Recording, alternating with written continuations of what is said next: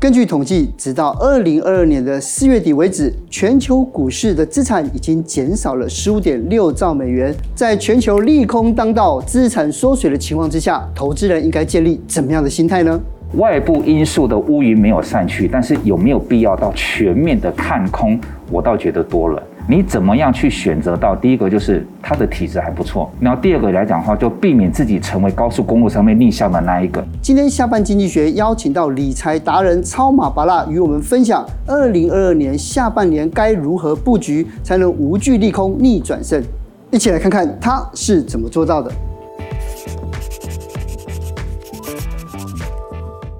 超好哥最近都在家里陪小孩，对不对？是啊，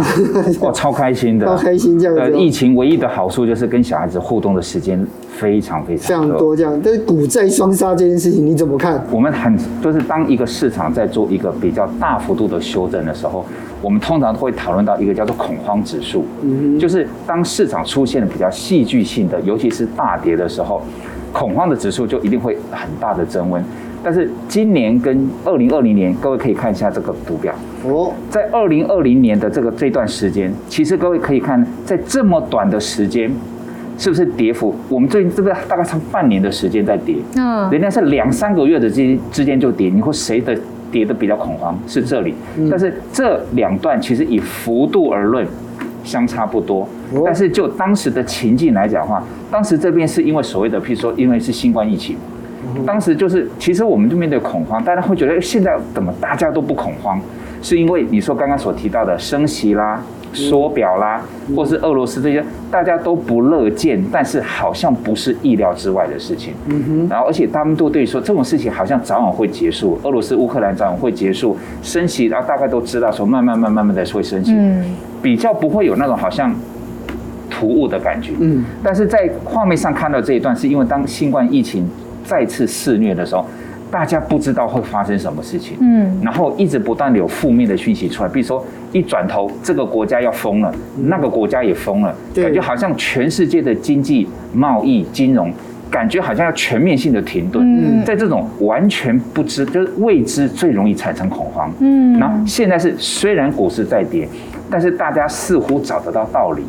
哦，因为这个，因为那个，所以说大环境的关系，所以现在来讲话比较不会有恐慌的心情的原因是来自于这边。可是实际上面来看，如果看量能的话，跟之前相比的确是偏少。你怎么看这个集体大家的判断？散户是不是真的在等外资归队啊？我想以量能的角度来讲的话，我给各位就是你如果要判断那个量能到底退的多不多，嗯，各位可以用就是你用十日均量来看，嗯，你用十日均量，用十日均量来看。但是并不是说好像比十日均量好少一点点就叫做窒息量，是，就是基本上那种如果打六折，嗯，这个数字，譬如说我们假设两千，嗯哼，两千打六折就是一千二，出现这种状况，我们才会觉得说这个量能极度的萎缩了，嗯，这种状况可能会比较明显。不过到目前为止，好像是在五月初曾经有一次大概打到七折，只有那一天打到七折，但大致上来讲的话，现在还不至于出现到。自息量的问题，嗯，只是说刚才我提到那个外资归队，对，现在是变成是外资在台湾所发所发布的这些报告，基本上都是比较偏多偏正面的，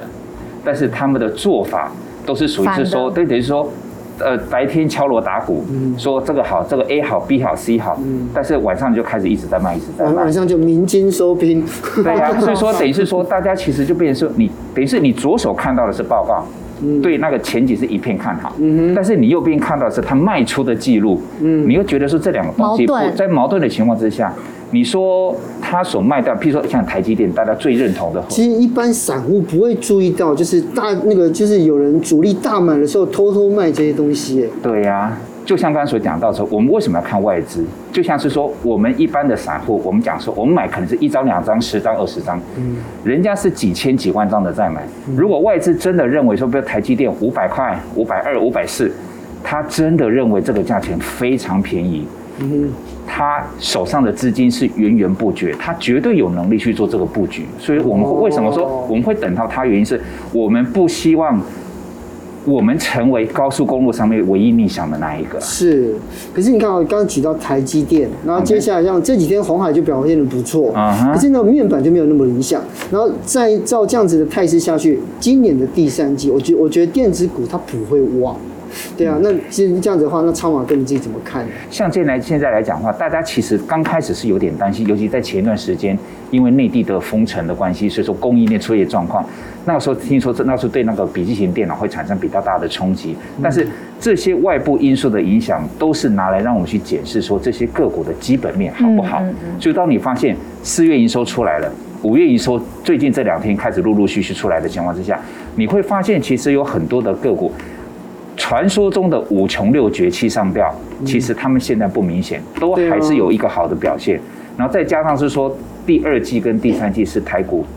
最有名的就是除权除息，嗯，高股息的状况。所以在目前这种状况来讲的话，虽然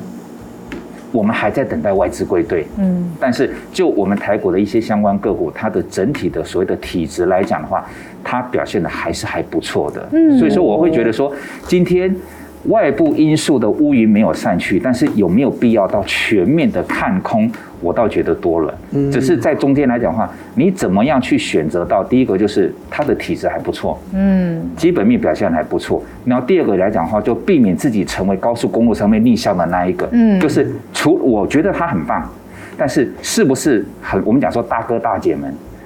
法人们。也觉得很棒，你从这两个方式一起去进行，你就会比较容易挑到你还可以去操作的个股。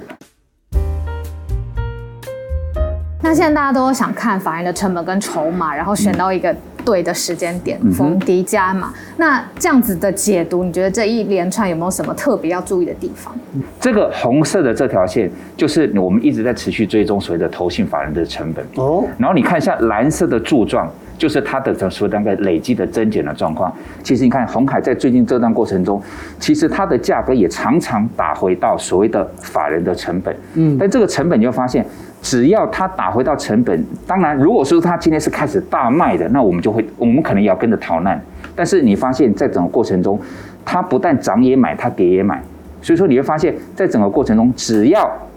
只要整个价格。打回到成本这个地方，然后你又发现筹码一点都没有松动，你自然就会知道这边，包括像离我们最近的这边，它其实是一路的往上买，嗯，然后价格在跌的过程中，大家很多人只要看到价格下跌，都觉得出事了。但是当你发现你透过高获拓呃红海的鼓励的政策还不错，基本面还不错，然后在整个价格修正的时候，法人们他站在的是买方。然后成本你大概可以抓到大概是一百二左右，你大概就知道哦，这个时候你去做操作，你会比较安心一点点。嗯，嗯，不过看下班经济学的朋友们，大部分都是偏向小资族啦。嗯，那有一些，因为在二零二一年的时候，其实就是台积电这个态势很好，所以有好多的观众朋友都去跑去买了台积电。嗯，结果呢，这一路下来之后，哦，有的人买在六百块，有人买在五百五，他们就在想说，哎，这一阵子要不要来摊平它？但是资金不够多，到底要怎么做才好？我想在整个投资的过程中，我们很我们很常遇到一个状况，就是那一不管是哪一档基金或是哪一档个股，它真的很棒，护国神山到目前为止，虽然股价在下跌，但是它的基本面一点都没有变坏，嗯哼只不过说，但是价格的下跌是一个事实，嗯哼所以你在投资这种，尤其是真的是很棒很棒的股票的时候，会随着随着时间的一个递延，或是所谓的景气的荣枯的循环。它终究会因为你的所谓的耐性跟正确的投资决策，搭配适当的工具。因为有的时候来讲，我会觉得工具为什么重要？人性呐，很多人都会认为是说啊，譬如说现在现在该不该买？当他开始加入个人的主观之后，他就发现他不动。嗯，那不动来讲的话，比如说五百二也五百三、五百二、五百一，他们都不买，他们都以为会发生什么事情。我就说，因为科技是来自于人性，那有人性的科技，其实会让你摒除掉很多不必要的干扰。像我啊，在这帮小爸开这个国泰世华网银账户的时候来讲的话。因为我在那边就是开一个就是所谓的证券账户，哦，证券账户来讲话，就是在做定期定额的时候，很多人都以为说哦，只有基金在做定期定额，哦，没有啦，就是人家的其实的平台已经设计的非常好，就是我开的证券账户里面来讲的话，其实我可以设定定期定额的方式，然后里面有一百六十档比较好的股票跟一些 ETF 来讲的话，你都可以在里面用它的定期定额的方式去做设定。无论是你是要扣款的天数，还是扣款的日期、扣款的金额，你都可以去做设定跟去做调整。你就这样做。你的工作是一笔一一回事，但是你这种所谓的持续的、稳定的，尤其是长期的部分，你按照这种方式来做的话，其实你会变得比较轻松一点点。哦，昌华哥，我知道你另外对基金也很有研究，那很多我们的观众朋友，今今年当然也是有一些部分配置在基金，是，那你怎么选？比如说市场上面有主动、被动的基金选择，可不可以给我大家一些建议？如果要选择基金来讲的话，各位当然各位知道。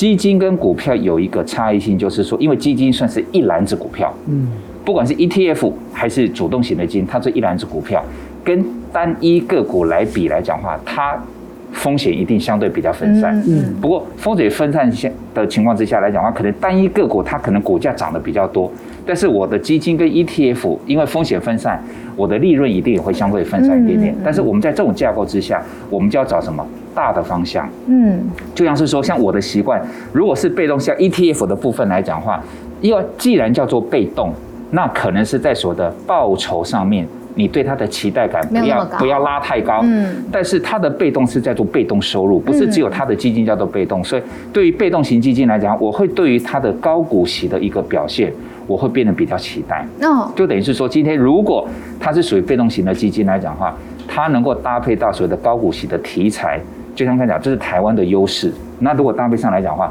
在操作的选择上面，这是一种方向。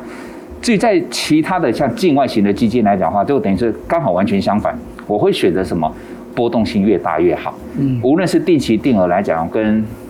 单笔投资来讲，嗯，其实很多人在投资基金的时候，各位看到很多人看到说啊，这些基金好像波动很大。其实你在做，尤其是在做定期定额的时候来讲，你今天发现大家都要微笑曲线。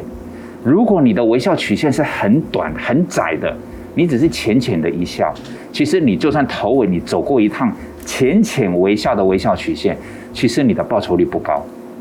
所以我会对于像这些基金，我会特别喜欢的原因，是因为第一个它的题材多，嗯，第二个它的波动大，在这种情况之下来讲的话，它在创造无论是单笔投资的机会，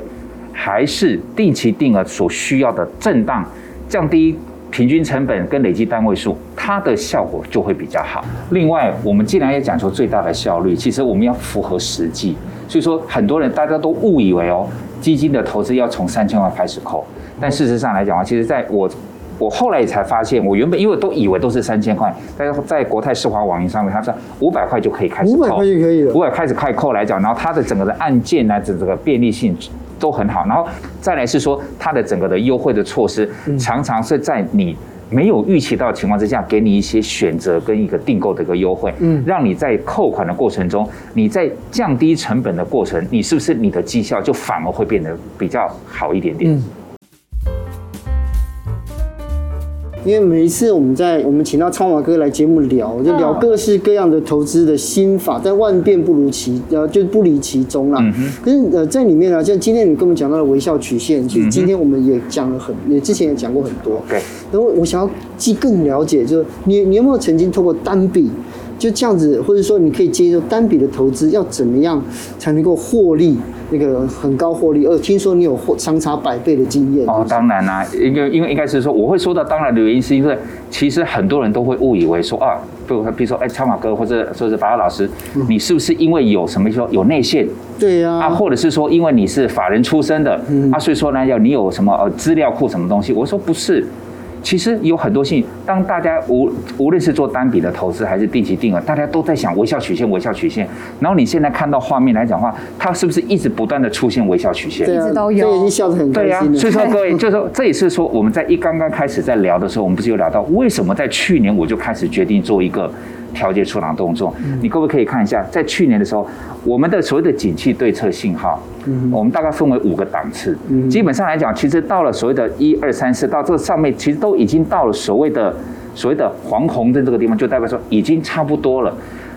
在这个情况下，当突出去的时候，我们就称之为那景气是非常非常热热络了，热络到时候所谓的就是有一点点像是物极必反的那种状况快要出来了，所以说当这个情况之后来讲，我们就自然就会做所谓的出场或者是调节的动作。那你看看看，如果说今天你比较大一点的时间来看，这一你从假设从我现在手比的这边开始，你从这边开始，这边你出场，嗯，停利了嘛，然后开始去做停利不停工，继续再做一个所谓的微笑曲线的控盘，经过这一趟。你可以想想看，你的定期定额的一个效果会不会会不会很好？哦，尤其是说你在这边出场的时候，我一直在强调，停利是为了让你的每个月扣款的金额可以增加，因为投资终究是钱滚钱。你如果永远都是只是用所谓的薪资的五千块去扣，你的投入的资金丢进去跟投进那个许愿池一样，它其实不会动。但是当你譬如说，当每一次到了该停利的时候，呃，这个东西第一个它是。免费的网站。第二个，你随时随地进国发会，你都可以看得到这些资料。你会很容易知道说现在是到了所谓的，比如说微笑曲线是不是已经快要到右右半段的末端了？就像在去年的时间点，哦，差不多到了，你做停利的动作，你重新再启动一次微笑曲线，你的定期定额的绩效一定好。我常会开玩笑，定期定额如果操作是赔钱的，那叫违法了。那是违法的事情。同样的状况哦，当既然我们有这道高点叫做停利，各位可以想想看，当它达到各位你要达到最低的那个叫做景气衰退到了极致萧条那种东西，几率不大。当它到了十六分以下，就是到黄蓝灯的那个时候，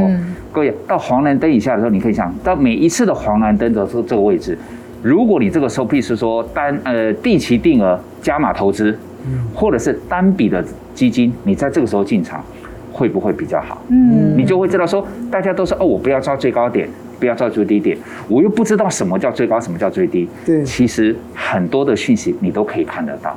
超马哥今天跟我们分享很多观念，可是对于新手来说，可能一下要融会贯通有一点难，有没有什么给新手的建议？其实以新手来讲的话，其实是不是更需要所谓的最大的效率？当你发现，比如说你要看股票，你要跑到 A，嗯，然后看基金跑到 B。然后，比如说你在找一些一些一些所谓的说投资的一些心法啦，一些东西要跑到 C，太多了。那汇率，你这样换来换去来讲的话，其实一定效果不好。脑炸。所以说来讲，为什么就是即便我们是这么有经验的人，我们也会习惯用所谓的最大的效率。所以说，当我在用国泰是吧那网银 APP 的时候来讲的话，它里面包含是股票。包含基金，包含 ETF，甚至智能投资的范围，还有换汇的部分。其实很多人会误以为汇率不重要。各位啊，你如果曾经投资过南非币，你就知道汇率有多重要。所以说，当这些东西都是一般，无论是小白还是新手。他们都需要了解或者是接触到的东西，你可以把它很有效率的汇整在一个平台上面去做操作，而且随时随地，你如果有任何的疑问来讲的话，不管是你这种线上的客服还是打电话，你都可以获得解决来讲的话，我会觉得先让自己习惯用最大的效率去执行你该做的动作。嗯。你就更有机会达到最大的效果。其实，在在这样子一个讲求快速变动的时代里面，实际上更用使用更上时代的工具是非常非常重要的。当然啦、啊，当然。今天非常感谢超马哥又来跟我们分享，对吧？这样下次啊，就是在见面的时候，不是在我们就不用再戴口罩了。我也是希望啊，希望这样子来讲的话，就是我们参加什么的活动，包括我们去跑超马赛事，不用再戴着口罩跑一公里了。对啊，谢谢谢谢你，谢谢超马哥，谢谢谢谢。